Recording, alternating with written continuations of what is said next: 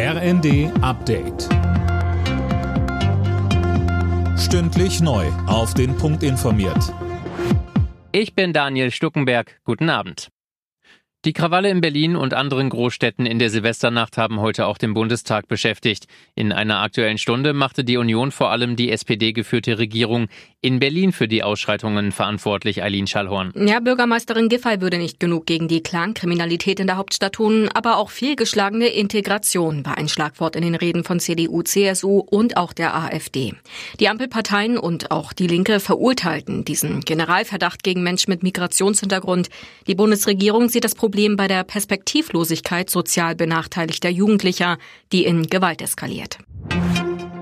Deutschland wird die Ukraine unterstützen, solange das notwendig ist. Das hat Kanzler Scholz in einer Rede auf dem Weltwirtschaftsforum in Davos gesagt. Eine Zusage für Leopard-Kampfpanzer gab es von ihm aber nicht. Zuletzt hatte das Europaparlament Scholz zum Einlenken aufgefordert. Mehrere Länder wollen ja Leopard-Panzer liefern, aber das geht nur, wenn Deutschland als Herstellerland zustimmt.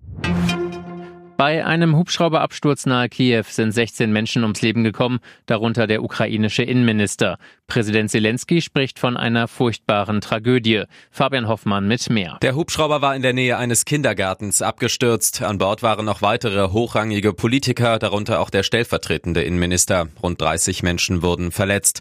Die abgestürzte Maschine gehörte zum Notfalldienst der Regierung und war auf dem Weg an die Front. Zur Ursache des Absturzes wurde eine Sonderkommission eingerichtet. Es wird aber wohl ein paar paar Tage dauern, bis man da genaueres weiß. Die älteste Frau der Welt ist tot. Die Französin Lucille Randon ist mit 118 Jahren gestorben. Sie kam 1904 zur Welt und überstand nicht nur die spanische Grippe, sondern kurz vor ihrem 117. Geburtstag auch noch eine Corona-Infektion. Alle Nachrichten auf rnd.de